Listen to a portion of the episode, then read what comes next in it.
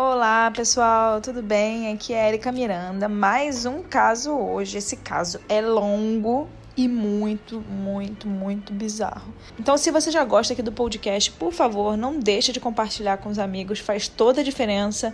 E também me segue lá no Instagram. Meu Instagram é @erica_mirandas. Eu vou adorar conversar com vocês, inclusive já teve gente vindo me chamar no meu Instagram para falar do podcast e eu fiquei extremamente feliz. É muito legal saber que as pessoas estão acompanhando aqui. Então é isso, vamos pro caso da semana. Esse caso é um caso bem grande. Tudo que eu falei aqui, eu me baseei em fontes confiáveis. E se eu deixei de citar alguma coisa é porque o caso é muito grande, não é à toa que tem um filme e que tem um livro sobre o caso e muito conteúdo na internet. Então, é claro que eu tive que simplificar o caso aqui para vocês. Então agora eu vou chamar a vinheta aí e vamos pro caso dessa semana.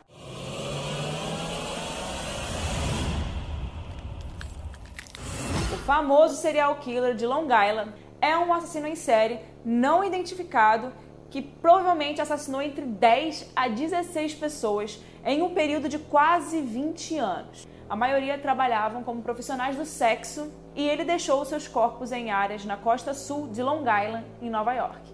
Oak Beach é uma pequena comunidade fechada com uma população de 286 pessoas, de acordo com um censo de 2010. Para muitos, esse é um lugar de férias e os nova-iorquinos, inclusive, costumam fugir para Long Island no verão para fazer uma pausa em sua vida super agitada de Nova York.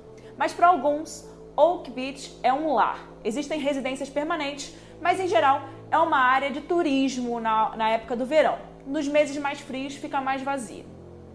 Agora nós vamos falar da vítima que fez o serial killer né, de Long Island ser descoberto pela mídia e pela polícia. Né? Shannon Maria Gilbert nasceu em 24 de outubro de 86 em Ellenville, Nova York. Ela era a mais velha de quatro irmãs e tinha um relacionamento meio conturbado com a sua mãe, né, a Mary Gilbert.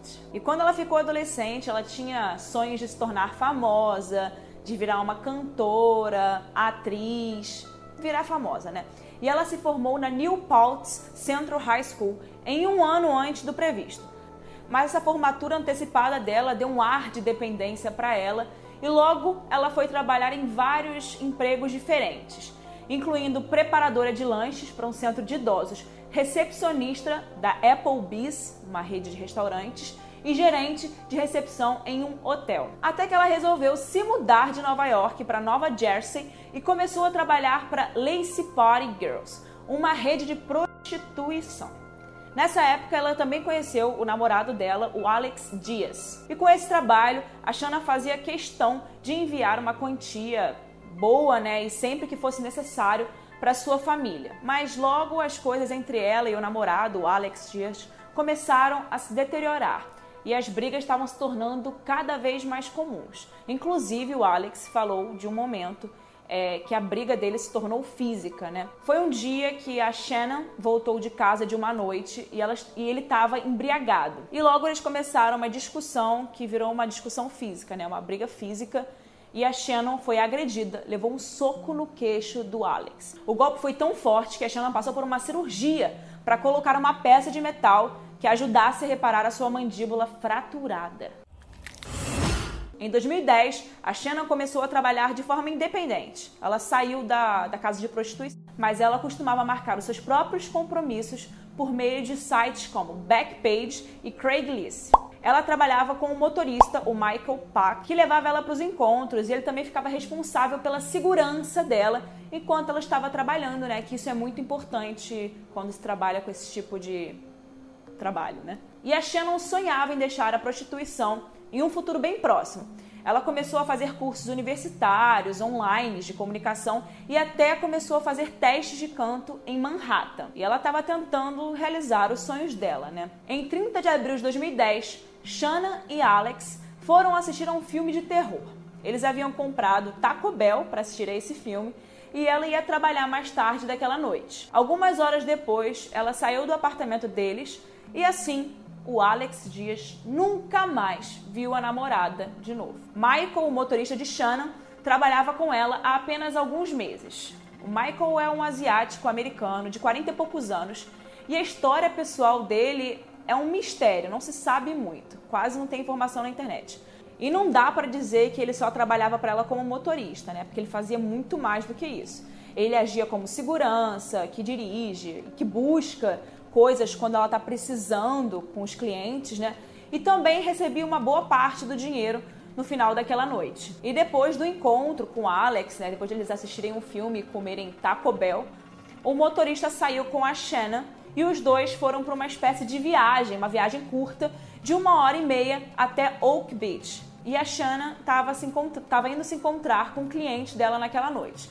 Ela normalmente não ia tão longe para para trabalhar e etc. Mas às vezes o dinheiro era tão bom que valia a pena ela ir, né? Joseph Brewer era o cliente da noite do dia 1 de maio. E pelo que se sabe dele, sobre a vida dele em Oak Beach, é, segundo as pessoas que conheciam ele, é que ele era um solteiro de meia idade, que tinha se separado e que tinha um apetite por sexo pago, né? E ninguém disse que considerava ele perigoso. Enquanto a Shannon entrou para se encontrar com Brewer, o motorista, Michael, ficou do lado de fora, né, no carro, esperando por ela, quando ela acabasse com o trabalho. Até que Joseph chamou o motorista por volta das 5 da manhã para escoltar a Shannon de volta a Jersey City, onde ela morava. Mas por alguma razão a Shanna não queria e ela ligou para a polícia e fugiu, tocando a campainha na escuridão, implorando por socorro. Nessa altura ela já tinha discado 911 e ela começou a dizer para eles palavras muito bizarras, tipo, eles vão me matar, eles estão tentando me matar. E a ligação de Shanna foi feita às 4h51 e ela ficou na linha por mais ou menos 23 minutos com o 911. E por causa da estranha jurisdição de Oak Beach, a sua ligação de emergência foi encaminhada para a polícia estadual. E também não ajudou muito para que conseguissem saber onde ela estava exatamente, até porque ela não sabia onde ela estava. Ela disse que estava em Jones Beach, que ficava perto, mas ainda assim era a quilômetros de distância. E é por isso que na noite, né, dia 1 de maio, a polícia demorou muito para chegar a Oak Beach, mais ou menos uma hora. E além de receber muitas ligações de vizinhos ao redor também. Muitos vizinhos foram acordados e ligaram para o 911 por causa da gritaria nas portas de sua casa. Né? Ela foi batendo na porta de vários vizinhos para alguém ajudar ela. E as pessoas ficaram com medo de ajudá-la porque não sabiam o que estava acontecendo e era muito tarde, né? Tava tudo escuro naquela hora. A Shanna não foi dada como desaparecida por quase dois dias. Até que o Alex, né, o namorado dela, ele sentiu que algo estava meio estranho, né? Que algo estava acontecendo ali, porque a Shanna não tinha voltado para casa no dia seguinte, depois do encontro que ela tinha com o cliente. E ele resolveu procurar por ela, né? E ele resolveu ligar para o motorista, que era quem tinha contato com ela mais recentemente. E Michael contou que a Shanna tinha se encontrado com um cliente que depois de algumas horas ela ficou pirada, louca, e então fugiu no meio do escuro e provavelmente ela estava sob efeito de drogas. Alex resolveu ir até a delegacia, dar ela como desaparecida, mas os policiais da delegacia que ele foi, de, do, do condado de Suffolk, ignoraram a situação e disseram para Dias voltar para casa porque ela estaria provavelmente em casa. E aí eles disseram que se ela não tivesse de fato em casa, para ele registrar uma denúncia de pessoa desaparecida em Jersey City, onde eles moravam. Então ele fez, ele foi lá e registrou ela como desaparecida, mas um dia depois a Shanna ainda não estava em lugar nenhum. Dois dias depois do desaparecimento de Shanna, no dia 3 de maio, a sua mãe, a Mary Gilbert, recebeu um telefonema muito estranho. Era a voz de um homem mais velho, que o nome né, dizia ser Dr. Peter Hackett. E ele disse que estava ligando para ela para ver se a filha dela, Shannon, estava em casa. E ela respondeu que não, por quê? Quem é você, né? E o Dr. Peter Hacker explicou que ele dirigia uma casa para meninas rebeldes. E ele ainda falou que a Shannon estava com ele dois dias antes e que tinha dado a ela como uma droga para ela se acalmar e se recompor.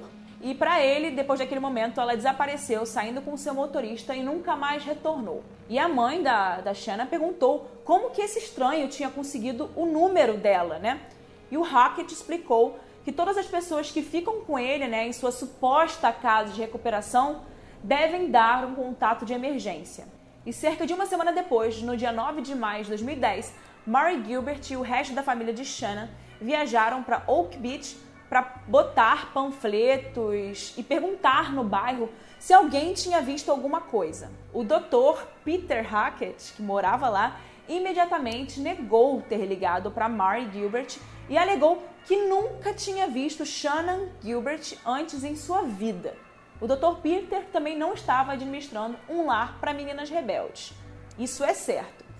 No entanto, é possível que o Hackett tenha falado isso para Mary Gilbert no telefone, porque os registros telefônicos mostram que Hackett telefonou para ela do celular de sua esposa no início da tarde do dia 3 de maio. Então, de alguma forma ali, o médico, o Dr. Peter, sabia do desaparecimento de Shanna Gilbert e também descobriu um número de telefone de sua mãe. Bom, quem é o Dr. Peter Hawkins, né?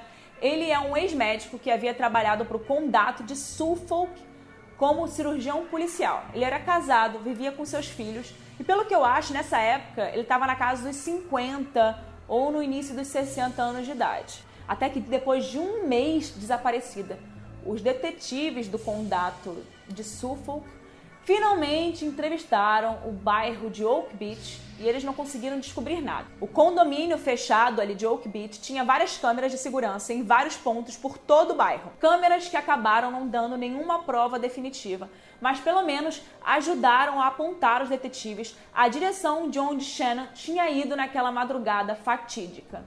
Michael Peck, Joe Brewer e Dr. Peter Harkett foram considerados suspeitos do desaparecimento de Shannon antes mesmo de ela ter sido localizada. No dia 10 de dezembro de 2010, Shannon Gilbert estava desaparecida há mais de seis meses. Até que um policial e o seu companheiro, né, o seu companheiro, o cãozinho, né, que fareja, encontraram algo suspeito cerca de 15 metros de distância da Ocean Parkway, um trecho de, estrada bem famoso da região. Eles encontraram um saco de estopa, que é um saco tipo trançado, e dentro estavam os restos mortais esqueletizados de um ser humano. Infelizmente, não era o corpo de Shannon Gilbert, mas foi o primeiro de quase 11 corpos que seriam descobertos no ano seguinte. E o primeiro sinal de que tinha um assassino em série que estava usando a área como depósito né, por anos. Quase sete meses após Shannon ter desaparecido na noite, um saco de estopa meio escondido na lama e na sujeira, foi encontrado por policiais, mais uma vez. Dentro do saco tinha restos esqueletizados de um ser humano. Dois dias depois, cerca de 500 metros dos restos encontrados, né, dos últimos restos encontrados, o policial tropeçou em outro daqueles sacos e dentro, mais uma vez, restos de outro ser humano. Mais policiais e mais investigadores foram chamados. No final do dia, eles descobriram mais dois sacos de estopa com restos mortais dentro, elevando o total para quatro corpos até agora. Nas horas e dias antes dos corpos serem identificados, muitos especularam que podia ser o de Shannon, né? Algum desses, desses quatro corpos. Mas quando o teste saiu, eles afirmaram que nenhum dos quatro eram da Shannon. Não sei se eu vou falar os nomes certos, mas é Maureen Brainard, Melissa Barthelemy Megan Waterman e Amber Lynn Castello.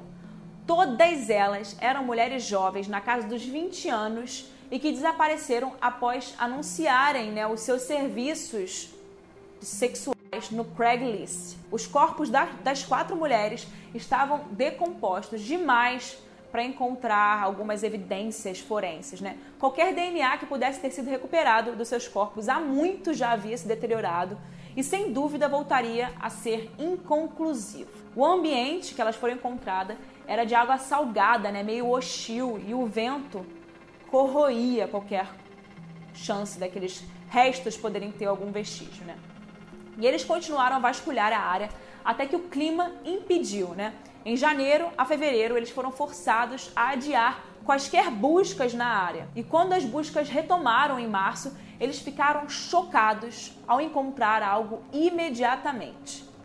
O quinto a ser descoberto, né, o quinto corpo, eram os restos mortais de Jessica Taylor, que havia desaparecido em julho de 2003. A busca continuou imediatamente na semana, né, para tentar encontrar mais corpos ou evidências. Apenas cinco dias depois de encontrarem o resto de Jessica Taylor, eles descobriram os corpos de mais três vítimas. Todas apontando né, um retrato muito bizarro desse assassino ou assassinos. Né? A primeira era uma mulher conhecida pelos investigadores como Jane Doe Six. 6, né? O segundo corpo descoberto pertencia a um homem de ascendência asiática, né? Não era a linha normal do caso, a linha normal eram mulheres, né?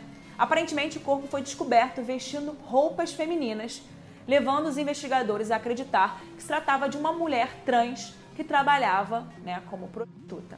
Infelizmente, uma outra vítima foi descoberta e essa vítima foi muito dolorosa, né? Era um bebê, uma garotinha com idade entre 18 e 32 meses. Essa jovem vítima ficou conhecida pelos investigadores como Baby Doll. Ela foi encontrada enrolada em um cobertor e não mostrou nenhum sinal de trauma, o que implica, né, o que deixa claro que sua morte não foi violenta. Uma semana depois dessa descoberta terrível, a polícia fez uma nova descoberta de dois outros corpos. O primeiro corpo era de uma mulher e o teste de DNA confirmava que essa mulher teria sido parente da bebê encontrada. Provavelmente era sua mãe. Mas o mais estranho disso é que o corpo, né, os restos foram encontrados dentro de um saco plástico colocado a mais de 11 quilômetros de distância do bebê. O outro corpo descoberto também nesse dia foi o crânio de outra mulher que foi nomeada como Jane Doe Number 7. Eles nomeavam assim porque eles não sabiam a identidade das mulheres, né? E eles descobriram com essas com esses últimos corpos que as vítimas mais antigas foram desmembradas, né? Os seus corpos foram cortados em pedaços com as marcas de identificação, que eram tatuagens ou qualquer coisa, né, que pudesse reconhecer elas, foram removidas. Quem quer que tenha sido o assassino, ele tentou esconder as características das mulheres envolvidas muito bem no início né, desses assassinatos, nos primeiros assassinatos em série. Né? Isso deixava um, pouco claro que esse assassino, no início, ele tinha mais cuidado na hora de deixar os corpos, tentava fazer com que eles ficassem bem separados né, uns dos outros e eles tiravam qualquer coisa que sinalizasse quem eram aquelas pessoas. Ou seja, ele tinha mais ele tinha mais medo de ser encontrado no início, né? Nos últimos casos, ele já não fazia mais isso. O aniversário de um ano do desaparecimento de Shanna estava se aproximando e, com isso, a mãe dela, a Mary Gilbert, continua, continuou a ficar atrás da polícia para qualquer tipo de nova informação. A Mary Gilbert começou a usar a mídia como uma aliada, né, uma arma para fazer com que eles não esquecessem do caso da filha dela a Mary Gilbert queria que a área do pântano atrás da casa do Dr. Rocket fosse escavado, fazendo com que os investigadores pudessem realizar uma busca completa naquela área, que foi a área onde ela foi vista pela última vez. O Dr. Hackett foi contra, né, esse desejo de escavação no terreno dele e ele não queria que o pântano dele fosse drenado, mas ele liberou isso depois de um mês ou mais.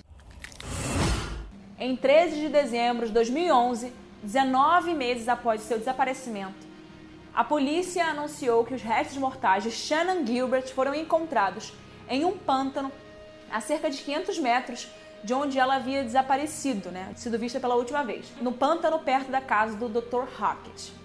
Uma semana antes, eles encontraram algumas de suas roupas e pertences na mesma vizinhança. O seu corpo foi identificado devido à placa de metal na mandíbula do crânio dela, que ela havia colocado depois da briga com o namorado, lembra? E a polícia acredita que a Shanna se afogou acidentalmente depois de tropeçar no pântano. A sua mãe discorda. Gilbert foi vista pela última vez batendo na porta de um residente da área e gritando por ajuda antes de sair correndo no meio da noite. A Shanna fez uma ligação para o 911 naquela noite, dizendo que tinha muito medo de perder a sua vida. Além disso, é importante notar que no dia que ela desapareceu, o nível de água ali naquele pântano estava bem baixo baixo a ponto de não ser nenhum tipo de ameaça para ela. A área onde ela havia entrado ali tinha cerca de 30 centímetros de profundidade. Se ela tivesse se afogado, era provável que tivesse se afogado em 15 a 20 centímetros de água. E quando seu corpo foi descoberto, ela também foi encontrada sem os seus jeans, né, sem a calça jeans, e deitada com o rosto para cima. O que há de mais confuso em sua descoberta é a ausência de, de ossos na garganta. Para muitos, isso significa que ela havia sido estrangulada. mas os legistas do condado né, de Suffolk não acham isso. E apesar de todas as especulações sobre a causa da morte dela, a Shannon não foi ligada oficialmente à investigação do assassino em série de Long Island, das outras meninas, né? A morte de Shannon Gilbert ainda é considerada acidental. Tanto Brewer quanto Hackett se mudaram da área né, de Long Island. Eles falaram que as suas vidas foram arruinadas por causa do caso e as suspeitas que envolveram o nome da família deles. A família de Gilbert entrou com uma ação de morte por negligência contra o Dr. Peter Hackett em novembro de 2012, afirmando que ele levou Shannon para sua casa naquela madrugada e deu drogas para ela que facilitaram a morte dela. Em julho de 2016, Mary Gilbert foi assassinada por uma de suas filhas, né, outra filha dela, Sarah. Ela sofria de esquizofrenia e já tinha tido 10 hospitalizações enquanto tentava lidar com a doença. O seu transtorno mental começou a se manifestar de forma extrema algumas semanas antes dela fazer isso com a mãe dela, né? Uma parte devido a ela ter parado de tomar a medicação que ela costumava tomar. Essa foi mais uma terrível tragédia que a família Gilbert, né, teve que passar. Agora eu tenho uma última atualização desse caso, né, do caso serial killer de Long Island. Em janeiro de 2020, os investigadores, em uma entrevista coletiva, mostraram uma fotografia do que eles disseram ser uma peça de evidência coletada lá no estágio inicial da investigação, ou seja, quase uma década atrás. E esse objeto é um cinto de couro preto com as iniciais que têm as letras WH ou HM. E eles acreditam que esse item foi usado, né? Estava sendo usado pelo suspeito, não era de nenhuma das vítimas. É, isso foi dito pela Geraldine Hart, que é a comissária de polícia do condado de Suffolk. E ela se recusou a dizer se o cinto foi usado como arma do crime. E além disso, a polícia criou um site que é www.dilgonews, onde o público pode colocar qualquer tipo de informação que eles tiverem, né, e deixar dicas sobre o caso. E eu já vou deixar aqui a recomendação para vocês assistirem o filme que tem no Netflix, que é Lost Girls: Os Crimes de Long Island. Ele é baseado no livro que é Lost Girls: An Unsolved American Mystery do Robert Colker. Os dois são incríveis e tem muito mais informações sobre o caso. Não dá para colocar tudo aqui que tem do caso, eu coloquei as principais coisas e as principais notícias que tem do caso ao longo dos anos. Então, se você quiser saber mais sobre esses casos aí, assiste o filme que é muito bom. Então, esse foi o caso de hoje. Nossa, ufa, acabou. Falei tanto hoje aqui com vocês, então agora vamos deixar só para semana que vem, quarta-feira. Eu espero vocês aqui como sempre. E antes, vai lá no meu Instagram, conversa comigo. Provavelmente eu vou trazer o caso da Priscila Belfort, que muita gente tem me pedido no Instagram. Então é isso, pessoal. Até o próximo caso.